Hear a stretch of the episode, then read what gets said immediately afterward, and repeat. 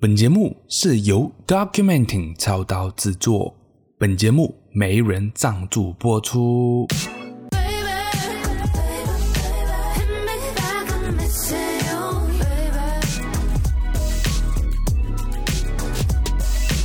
秀才不出门，今天聊什么呢？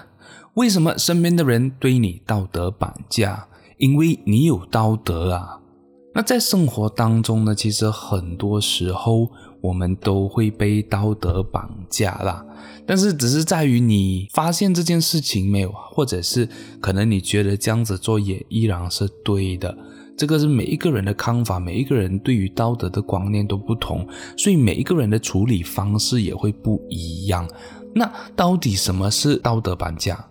可能是在用超乎人类的说话标准。去要求其他人，简单来讲的话，就是你认为的道德观念是这样子，所以你用这一套方法去啊、对于他人叫其他人做事情，或者还是怎么样了，让对方是有一个惭愧的一个感觉，而去达到你的目的，这样子。那对我来讲的话，这样子的人，我会利用道德去情绪勒索也好，去绑架他人也好。那对我来讲，这些都算是正义魔人。对，可能你呃，你的观念或者是讲说，啊、你是一个很正义的人，但是你用正义，你用这件事情去呃强迫一个人去做一件事情，其实这样子就不对了嘛，对不对？每一个人的道德观念呢，其实都不一样啦。所以你用你这个道德观念，你觉得这样子的，你觉得做这件事情是对的，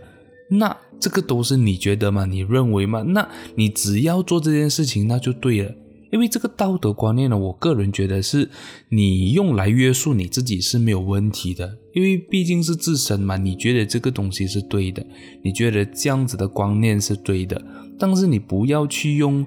你的观念去约束其他人，好不好？那我觉得这个是一个非常非常普遍的一个社会问题啊，所以我今天才会选择在这个 podcast 去跟大家分享。当然，这当中今天的 podcast 呢，我也会去分享啊、我的一些个人经历啦。像最近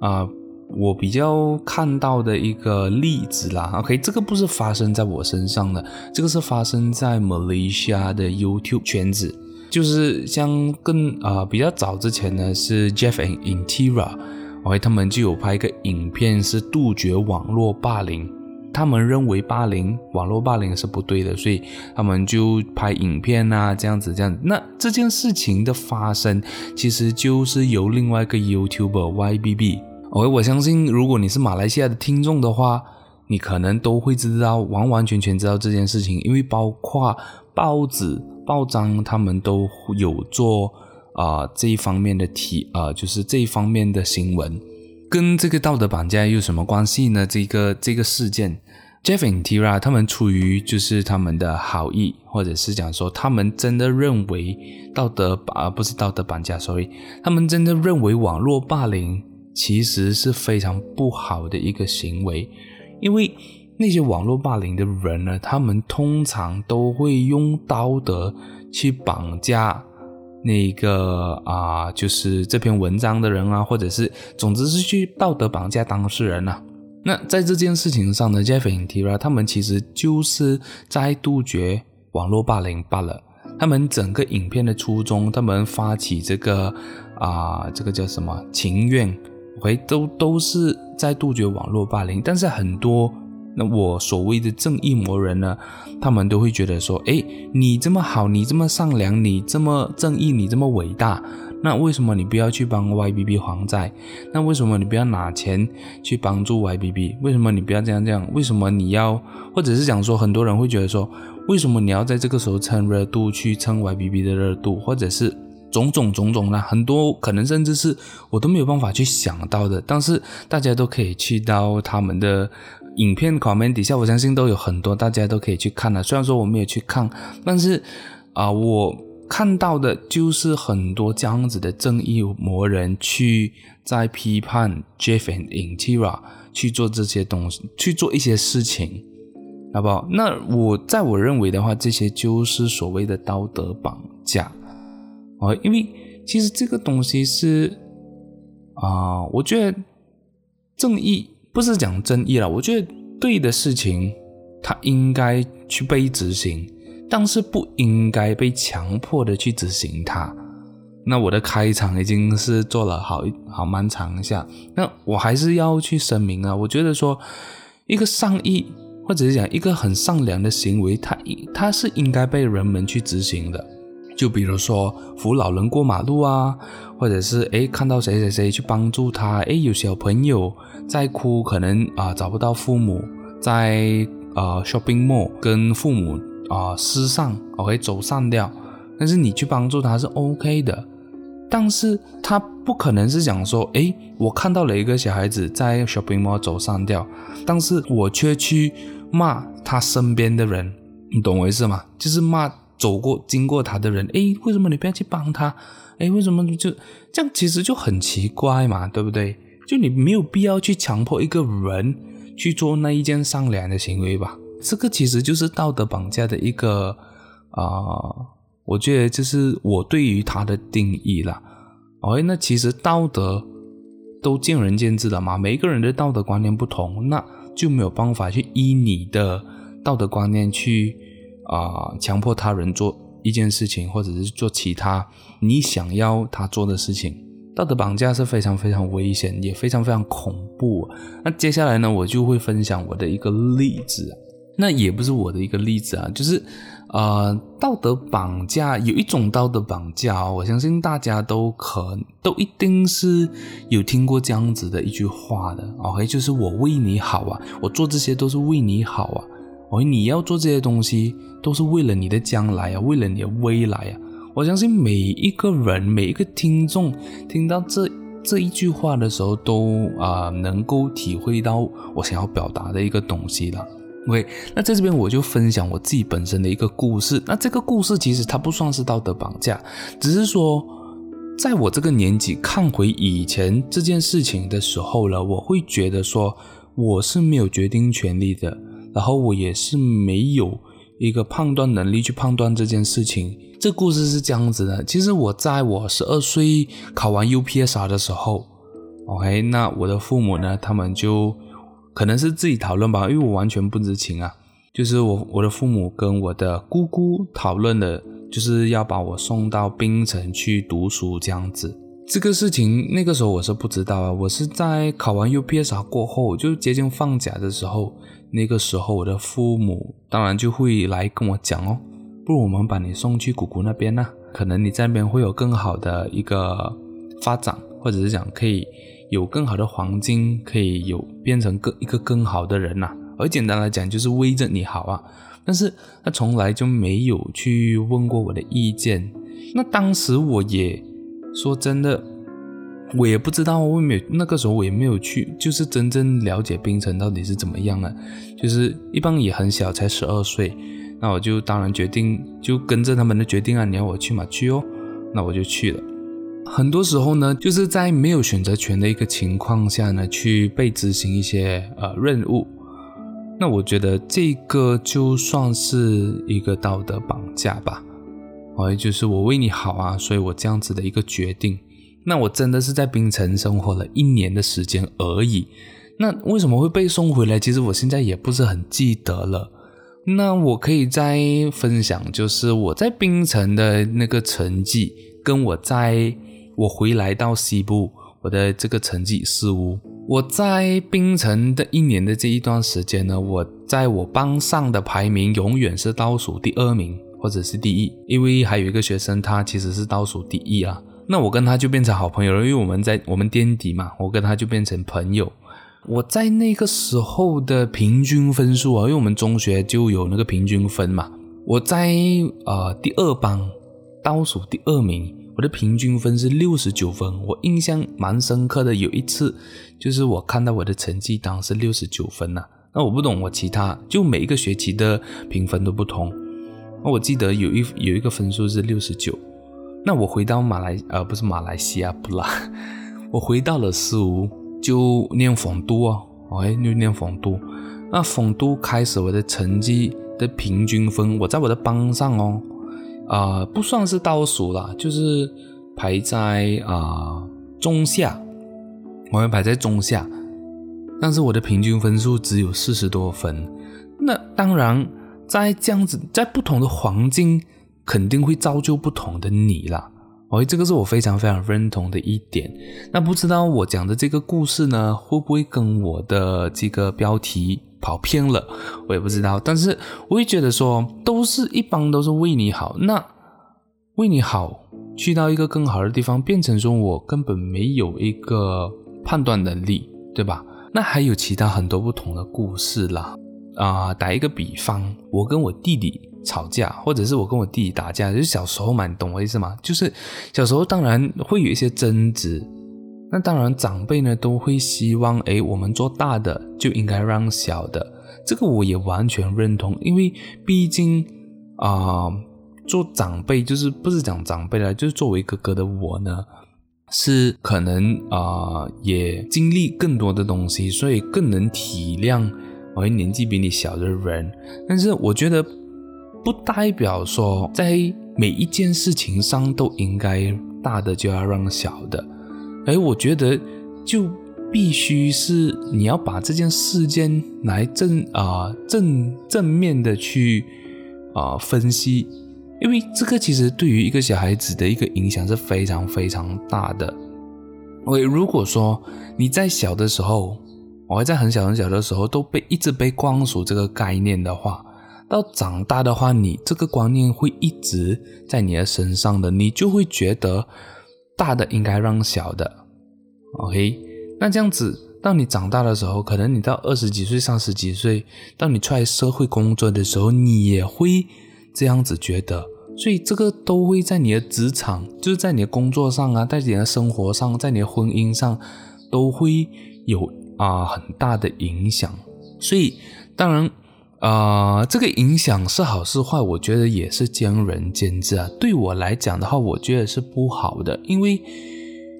你让就是啊、父母告诉小孩子嘛，就是比如说我跟我弟，我我就打一个比方，我跟我弟，那大的总该让小的，就会形成一个观念，就变成说，诶，这个观念是对的，在我的脑海里，在我的意识上，在我意识里面的这个啊、道德绑架。不是道德绑架，sorry，在我的意识上，大的让小的是理所应当，那就会变成说，在未来的每一件事情上，我都会以这个观点观念，我会去判断一件事情，就会变成说，在判断一件事情的时候，就会非常非常的 bias，是会有偏见的，因为这个观念本身，我觉得它就不是一个非常正确的观念。那我觉得在教育方面呢，可以有更好，当然这个这个大的让小的，我觉得这是没有错的。但是你必须让他了解到为什么大的应该让小的。那你要在分析一件事情上，就比如说这件事情上，如果真的是小的不对的话，那就必须指小的不对。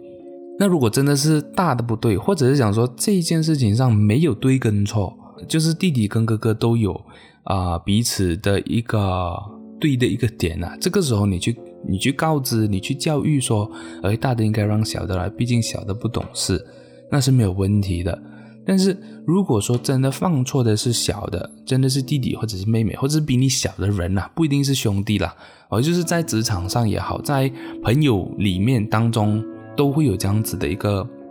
情况嘛。就是如果真的是小的不对，那就要去教育这个小的说，这样子做是不对的。所以才会真正的让一个人拥有比较正确的一个判断能力吧，我会这样子觉得。这个真的是啊、道德绑架的一个非常非常不好的一个例子，也不能讲例子啊，因为我觉得生活当中很多人都已经习惯了这样子的一个方法，所以他们大家都不认为说这个是一个道德绑架。那。我希望听众们听到了这个 podcast，我觉得可能你们可以去反思一下，在你们生活当中发生的一些事情，不一定是坏事啦，可能是一件好事，或者是你发现到了一些东西，你会觉得说，诶，哇，感谢啊，感谢，我会分享到这样子的一个内容。好，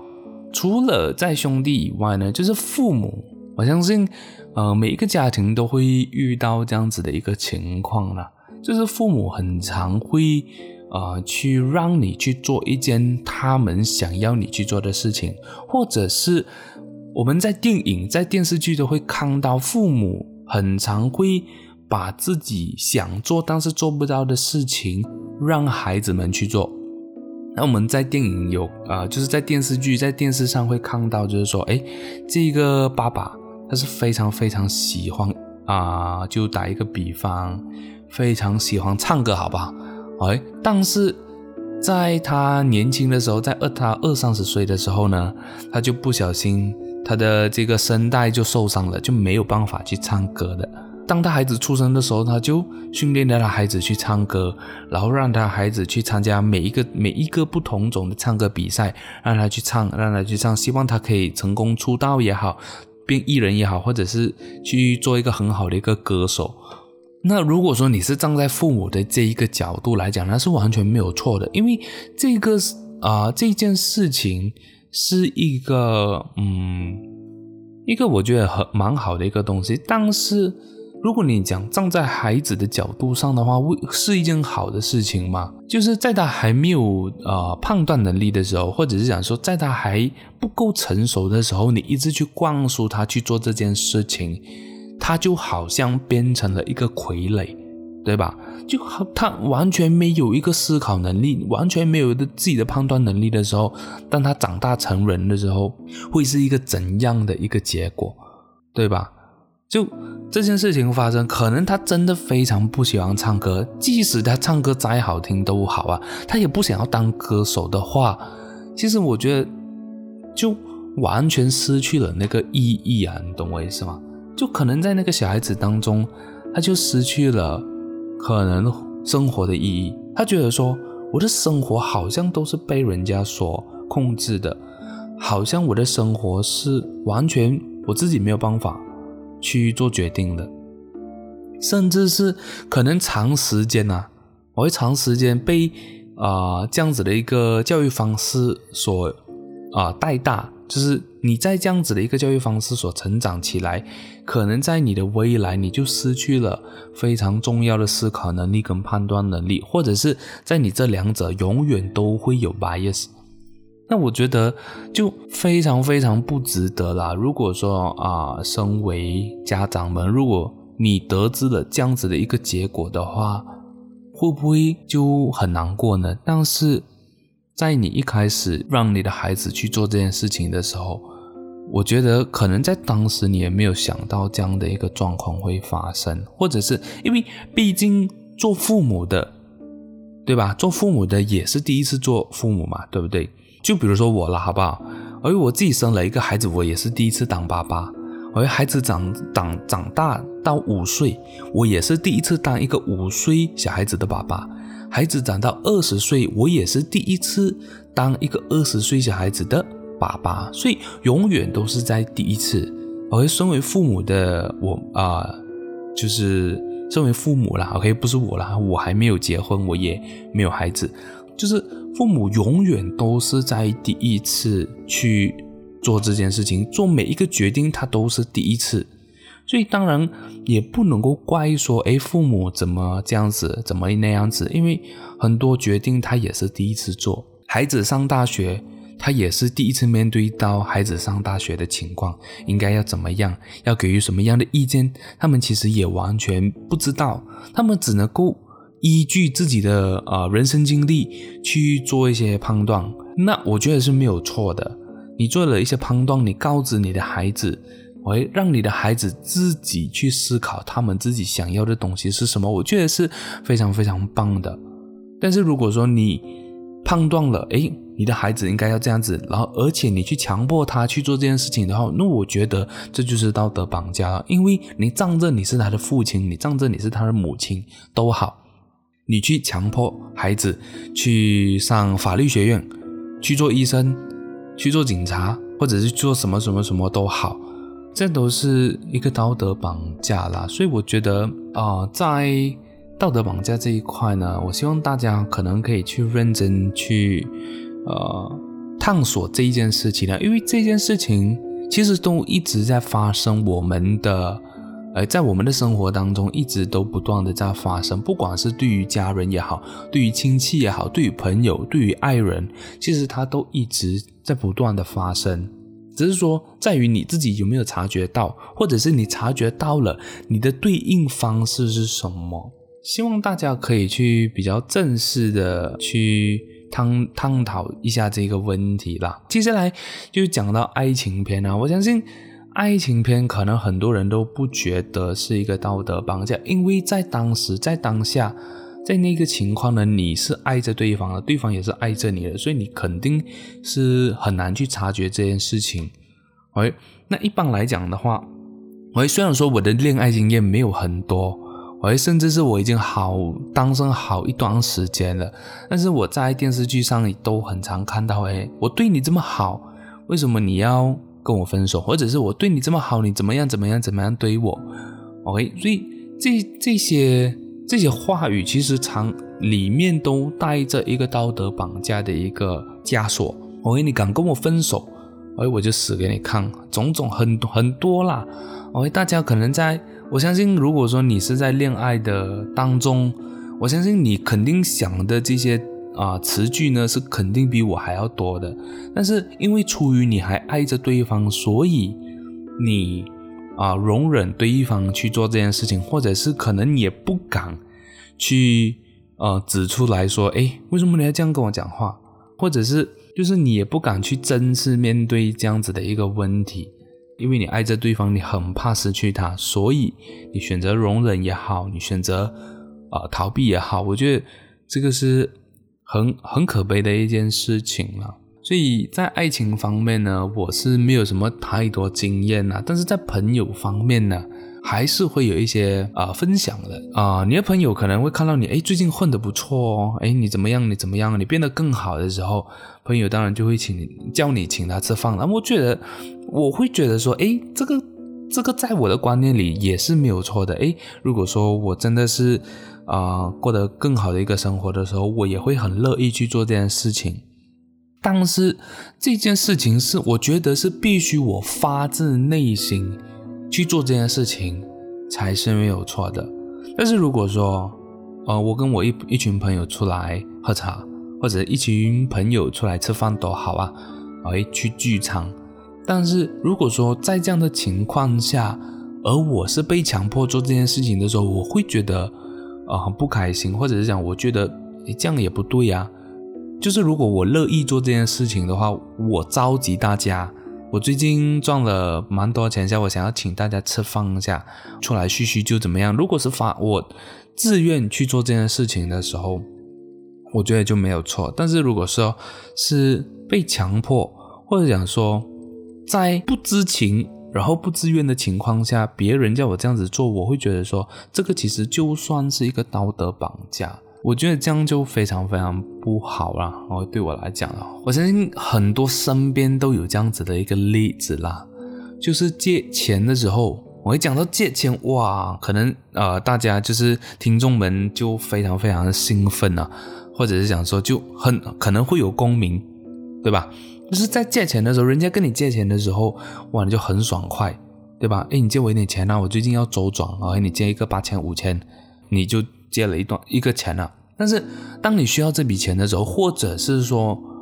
你借钱有借有还，再借不难嘛，对不对？但是你有借没有还，呃，没有还，你是不是觉得很好玩，对吧？当你去跟人家讨钱，不是讲讨钱呢，就是去咨询去问，哎，你当初我借你那个钱，你什么时候可以还？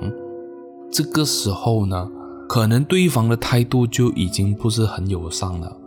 就是可能他还会去骂你，你觉得我是不会还钱的人吗？这样一直催我，或者是他就会用种种，就是完全不是那个非常友好的一个态度去啊、呃、面对，就是借借你钱的那一个人。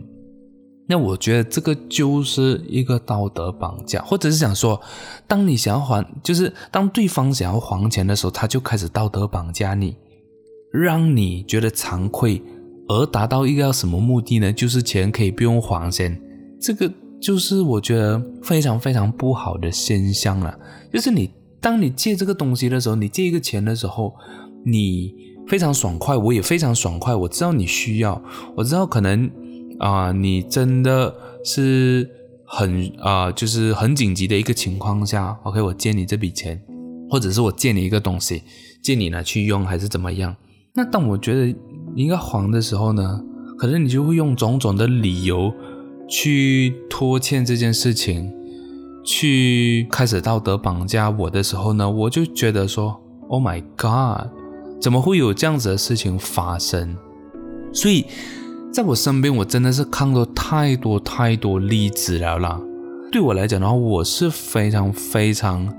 啊、不喜欢借人家钱的。而如果说你真的是遇到困难，好，你真的是面对到问题，你可能生活过不了，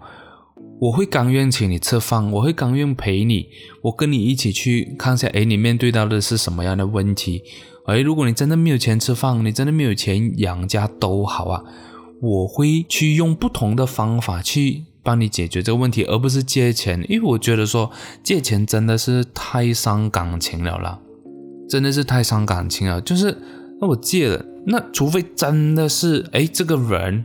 我信得过，或者是讲这个人我借了这个钱，我就不会跟他拿回来了，我会有这样的一个心态啊。那当然，我是希望大家不要因为知道我有这样的心态就跑来跟我借钱了，因为我不一定借嘛。就是当我真的是借了，我就不会要回来，就没有，就是没有很直接的一个。想法是说我想要把这个钱拿回来，但是如果说对方他不还这个钱的话，我就觉得说，呃，这个朋友就不能再当了，因为我觉得这个是信任的一个问题，这个不不光是你可能现在的情况还是怎么样，你如果说真的没有办法还，OK，就是比如说我现在跟你拿，诶，那个时候我借你的五千块什么时候还？诶，如果说。你当下真的没有办法还的话，我觉得你也要告知一声好吗？就是 OK，你现在的情况，就比如说，呃，你现在什么情况啊？为什么还没有办法还啊？你钱拿去做什么啊？哎，可能有一个时段嘛，我就可以理解。但是如果说，就是我借了你这个钱，而你回报我的一个态度是非常非常不友善的一个态度的话，我会觉得说，这个朋友真的是没有必要再。呃，没有必要再继续这一个这一段友情了啦，我会这样子觉得，这个是我的一个观点，我的一个看法啦。所以我的观点，我的看法是非常非常主观的。就我希望大家就你自己去判断我所说的东西啦。那可能很多人会觉得说，啊、呃，这个东西风水轮流转啊，可能真的你需要钱的时候，也没有人借给你。那我当我去。啊、呃，因为我自己本身的一个态度就是我不喜欢借钱，我通常我都不会借钱给人家。那如果你讲风水轮流转，当我需要钱的时候，人家不借给我，那我是可以接受的，因为我是不赞同啊、就是我不喜欢借钱嘛，所以我不会去指望，我不会去 expect 说啊、人们就是我的朋友或者是谁谁谁都好，去可以会啊、愿意借我这个钱，所以我是可以接受的啦。而我是我是完全可以接受的，所以我会尽量不要让我自己去陷入这样子的一个情况啊，就尽量可以未雨绸缪啊，大家都会懂的，就是未雨绸缪，就是尽量不要让自己陷入这样子的一个情况啊。那其实还有一种道德绑架，可能在你们的视视线，而不是视线不啦，就在你们的观点，可能这也不算是一个道德绑架。我不就是做一个非常简单的事情吗？OK，那这个道德绑架呢，其实就是讨价还价。很多人会觉得说，啊、呃，讨价还价就是。啊、就是一个很普通的行为，或者是想说，就是想要占一个便宜。那我觉得这就算是一个道德绑架，怎么说呢？好，今天我要买一个东西，我要买这一台电脑，好不好？我就打一个比方啊，我要买这一台电脑，这台电脑呢是一万块钱，那我肯定知道卖这一台电脑的这个老板。肯定是有赚钱的嘛，你卖电脑不赚钱，干嘛卖电脑嘛？那刚好这一个啊、老板，我就不要讲说这个老板是你朋友还是你亲戚，就是一个陌生人都好。当你在讨价还价的时候，你会怎么样讨价还价？哎，老板，可以便宜一点吗？就是我最近啊、就是我的工作需要，但是我又没有这么多 budget 哦，我的 budget 可能是一个九千块吧，你便宜我一千块哦，我给你买这个，我给你买这一台电脑，因为我真的蛮喜欢的。或者是讲说，哎呀，你看最近，我就讲最近 COVID 啦，COVID 这么严重，哎，疫情大家生意都难做。啊，你便宜一点啦，你八千五给我啦，我会这样子，大家你你八千五，你肯定也有赚钱的嘛，那我也能够在我的，就是我也能够帮助到我，就是你会用这样的方式，或者是其他不同的理由啦，用不同的理由去做这件事情，你会觉你会告知这个老板说，哎，你现在有多困难，你可以便宜一点吗？我的 budget，我我的我的钱就这么多，但是我想要买这台电脑，你可以便宜我一点点吗？这样子，所以。我会认为讨价讨还价就就是一个道德绑架。那在这边，我就想要分享一个故事，不是跟讨价还价啊、有关系的，而是在跟买东西是有关系的了。然后我就分享一个故事，在好几年前吧，我记得那个时候应该是一六一七，诶，一七一八年吧。那个时候我在西马，哦，因为工作的关系我在西马，然后。我就那个时候想要吃麦当劳，我就排队买麦当劳。那我在排着，因为那个时候麦当劳就、呃，它是在 mall 里面的、呃、麦当娜啦，那就那个时候就排蛮长的。突然间就有一个安哥，然后就有一个安哥，他突然间就插到我前面，然后他直直接插队。那当时呢，我是没有没有吭一吭，没有吭声的，因为那个时候我不敢。然后。我也是很难去表达，然后他的年纪，我相信应该也是四十五岁以上了，就接近五十岁的那一个 level，所以就是长辈嘛，我也不好意思叫他这样讲，哎，安哥，你不要插队嘞，哎，你看后面很多人嘞，不可能这样子嘛，而且如果我这样子去做的话，那个安哥会怎么怎么怎么做？他会肯定会去骂我。或者是讲说，可能会觉得说我不尊重老人家，或者是讲不尊重长辈。我会觉得说，在这样子的一个情况下，虽然说他不是用言语上去道德绑架，而是用行为上、用行动上去绑架一个人，道德绑架了，OK，不是真的绑架，好不好？就道德绑架一个人。所以我觉得这样的方法，这样子的一个现象，我觉得是非常非常不好的。这个也是为什么今天我会。去做这一个 podcast，去做这样子的一个题材。很多时候，在这样的一个情况下，或者是讲在小的时候，我们在书上啊、都有学到的，就是我们呃老师都会教育我们要尊老爱幼。我身为一个就像我现在这个年纪的人啊，二十二十五岁，在这个社会当中呢，肯定会有比我更年长的。然后也会有比我更小的，就可能一个小学生、一个中学生，或者是一个四五岁的小孩子。那我们在上课的时候，老师都会去教育我们说：“哎，要尊老爱幼，尊重长辈，然后要爱护幼小的朋友们，和幼小的小孩子。”但是却没有，因为我们的教育这个系统呢，就是把你送到大学罢了。就是最多最多你也读到博士，而且硕士跟博士的话是另外一个 level，它已经不是啊、就是它是非常知识型的一个学位了的，就是你要研究这个知识，你就要去到这样的一个 level。好，那我就讲普通上到大学就好了。OK，我们幼稚园是五岁五六岁开始上，七岁开始上啊、小学，然后十三岁开始上中学，那。幸运的话，可能十八岁、十呃十七、十八岁呢就开始上大学，上买到来就二十二岁左右，二十二岁毕业，那也就这二十多年吧。那这二十多年，我们就肯定会被教育到尊老爱幼嘛。那不可能在这么小的年纪，在二十岁这么年轻的年纪教我们不要去倚老卖老，对吧？大家肯定有听过这个词啊，但是。通常一般长辈呢，都已经可能三十岁、四十岁、五十岁，他们也没有在受，就是没有在有这个教育的一个被教育的一个机会嘛，没有没有学校是呃四五十岁啊、去上的嘛，对不对？除非你真的是很勤力学，你很爱学习，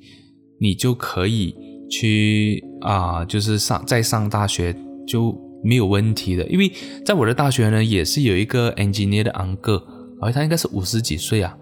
他就跟我们这一帮二十几岁的人哦，一起上就是上课，一起做就是在学校活动这样子。那我觉得都 OK 的。就是长辈呢，他们就没有办法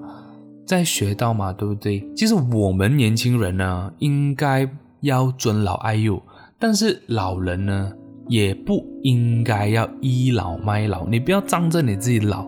你就觉得说你比较大，或者是你比较有权权利去说话，或者是想去执行任何一件事情。所以这个就是啊。我觉得就是这个，我觉得是社会一个社会现象啊。我当然坏的不是这一个社会啊，而是在这个社会当中的某一些人，我某一些长辈，或者讲某就某一些人啊，不一定是长辈嘛。每每一件事情都有不同的人，就是这么一些人，他导致的这个社会坏掉的一个现象。我会觉得说，嗯，那我就分享那个。最近的一个故事啦，我最近的一个故事就是我在呃我的 IG 上面，你们也可以 follow 我的 IG 啦，Alliance C H A N S I U C H A I。那我就在我的 IG 上 post 了一个文章，我还是讲关于到呃领导的，关于领导不要不一定要什么东西都会才能当领导。哎，这这都不是什么终点呐、啊。大家如果对于这个、呃、文章有兴趣，就可以到我的 IG 去看。在这个文章的下面呢，就有一个女孩子 comment，哎，她就讲说，呃，你不要去吹捧一些导师啦，怎么样怎么样啦，害到我弟弟怎么样怎么样怎么样。？OK，，他就他的意思是想说，他弟弟去上了一些课程，然后这个课程对我他的弟弟呢是没有什么帮助的。所以他就在我的 comment 底下去叙述了这件事情，叫我不要去吹捧这些导师。那我就完全一头雾水，在文整个文章当中呢，我是没有去吹捧，也没有去 take 任何的一个导师，就是纯粹的呃去表达了一下我的想法罢了。这个人就这个这位女士。而她就 comment 了这样的一个言论，我就觉得诶很奇怪，为什么你要用你的道德观念去绑架我呢？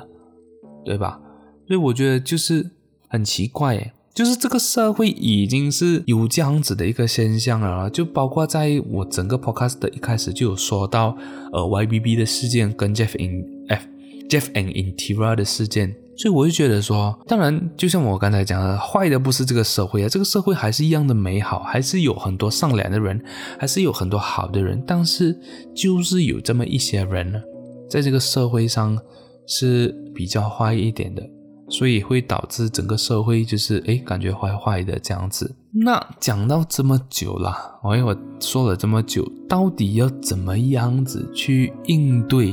去？面对这些道德绑架，或者是当你被道德绑架的时候，你应该要怎么样子去做？给我的方法，OK，这个是非常非常主观的啊，希望大家可以去啊、非常啊、客，不是讲非常客观啊，就是这个是我非常主观的一个想法，所以希望大家听着自己去思考啦。对我来讲的话，当你被道德绑架的时候，你应该去直接去反驳，你应该马上去。表明自己的一个立场，表明自己的一个态度，这个我觉得就是为自己发声，为你自己。就比如说，我就拿回我刚才有所提到的一些例子，就比如说啊、刚才排队那件事情啦，OK，前面有个安哥他插队，那当下其实我应该直接告诉他，诶，你不要这样子插队哦。那在当时我其实没有这样做，因为在那个时候呢，其实我第一我不敢，然后再来的话，其实我没有领悟到为自己发声的一个重要性。那其实最近我也是才就是真正领悟到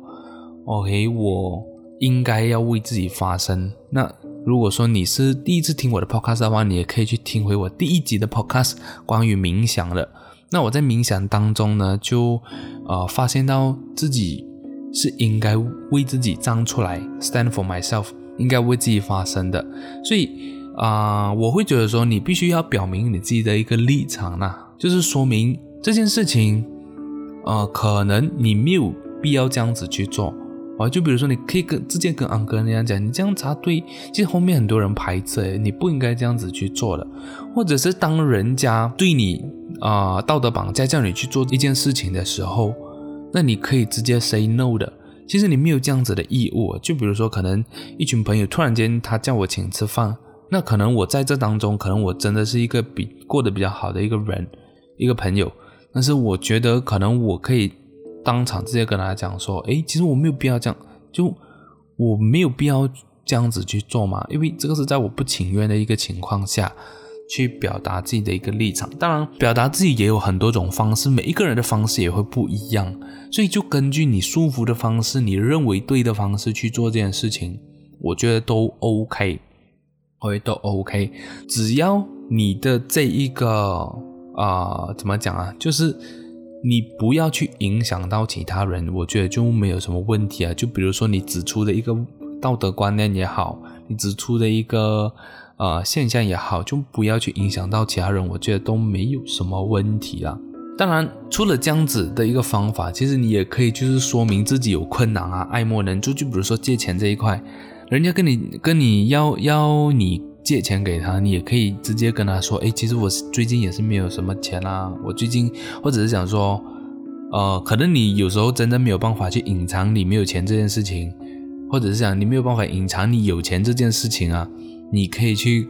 啊，跟人家说，诶，我最近也是钱卡着啊，诶，我投资那个，我投资这个也是卡着，我没有办法借给你。就是你肯定会有一个方法可以去阻止这件事情发生啊，我会这样觉得。或者是啊、你可以去，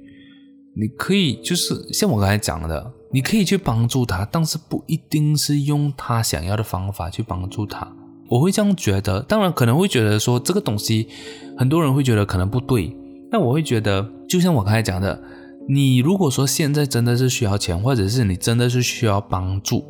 然后你要钱，你要钱不就是可能你的生活上遇到了一些困难吗？这样我觉得我要帮助你的方法就是，诶，我可以请你吃饭哦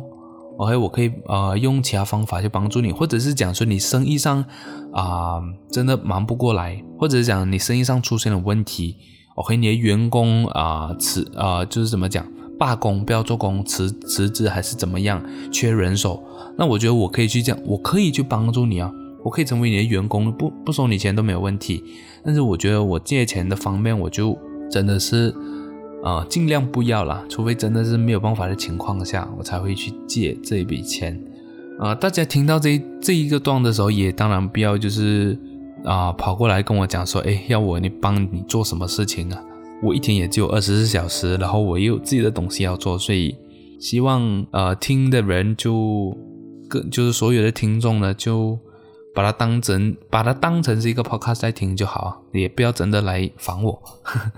所以对我而言，道德从来就没有问题，重要的是那个绑架。任何加强的一个善意都是一种绑架。其实我刚才整个 podcast 其实都在讲这件事情。就是如果说这个东西是我自愿做出这样子的一个决定，那是完全没有问题的。但是如果我是被强迫，或者是被加强的一点善意所强迫去做这件事情的话，这个其实就是一个绑架，这个跟道德没有关系。这个其实就是一个绑架。那对我来讲，会做到道德绑架的人，基本上他们都已经算是走投无路了，他们已经没有真正的道理在，所以他们才会利用道德绑架去得到自己所要的一个目的。那其实就跟真的绑架也一样嘛。如果说啊、一个人去绑架一个人，他为的是什么？为这就是钱嘛，但是他为什么要这样子做？肯定就是他走投无路，他没有办法了，他才会这样子去做嘛。但是我要在这边跟大家讲，我没有在提倡任何绑架的一个行为啊，所以你不要听了我的 podcast，然后去绑架其他人，然后你跟我讲，哎，你跟其他人讲说，哎，是那个秀才不出门啊，叫我这样子去做的啊。啊，我跟你讲，如果真的是这样子的话，你就活该中屌啊。OK，所以。我并没有提倡任何绑架的行为啊，只是说我拿出这样子的一个比喻去啊、让大家明白我的意思，就是让大家明白我想要表达的东西。我帮助你的同时，其实我也没有 expect 你会再帮助回我。其实我觉得这个心态是非常好的啦。就是当我愿意去伸出援手帮助你的时候，其实我是没有在 expect，呃，就是你会做任何的事情去回报我，还是怎么样都好。哪一天我如果不帮你了，那你也不要去用道德来绑架我啦。因为在当时可能我是自愿这么做的，但是有一天发现，诶。其实我没有要帮的时候，那你也不要用道德来绑架我啦。这个是我觉得，啊、在生活当中肯定会遇到的事情，所以我就打算就是来在 podcast 就分享一下我的想法、我的看法跟我的一个观念是什么这样子。就是道德绑架，其实就我其实整个 podcast 都是这样子讲啊，就是如果说他用一个道德观念去。告诉你，让你觉得很惭愧，而让你去做一件事情，达到他的目的的话，这个就算是道德绑架啦。所以希望大家可以，呃，就是根据我说的这一段话去思考一下，诶，是不是真的有人去用道德观念去跟你讲，然后你会觉得很惭愧，然后你去做那一件事情，或者是去你去做某一件事情，那如果是的话，那个人肯定是在道德绑架。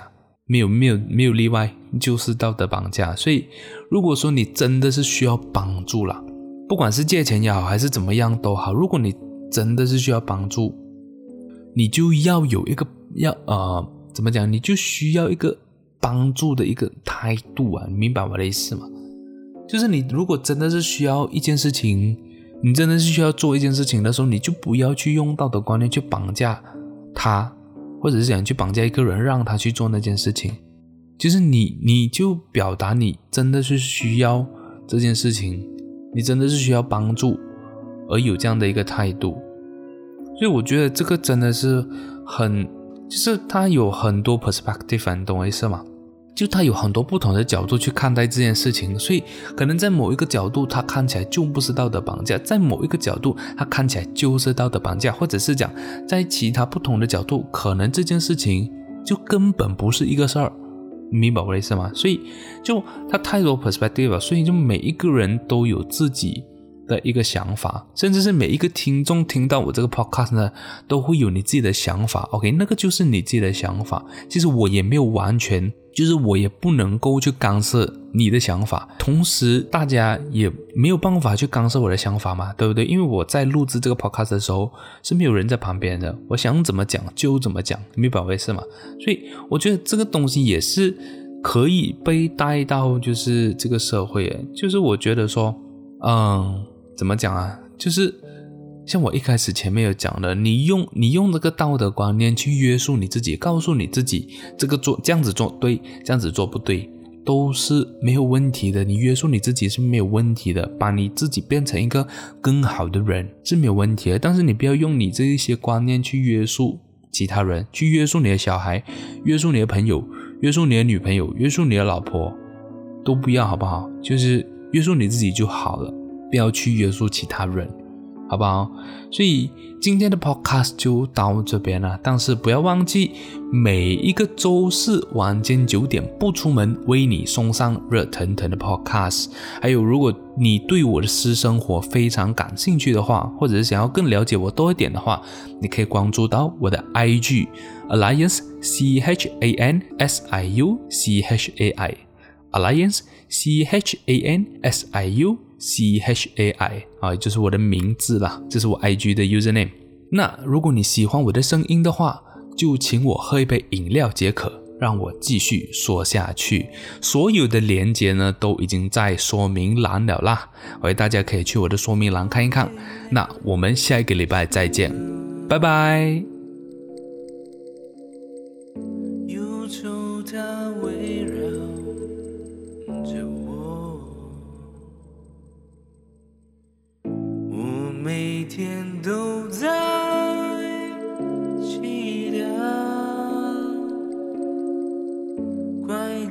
走外的寂寞。一开始。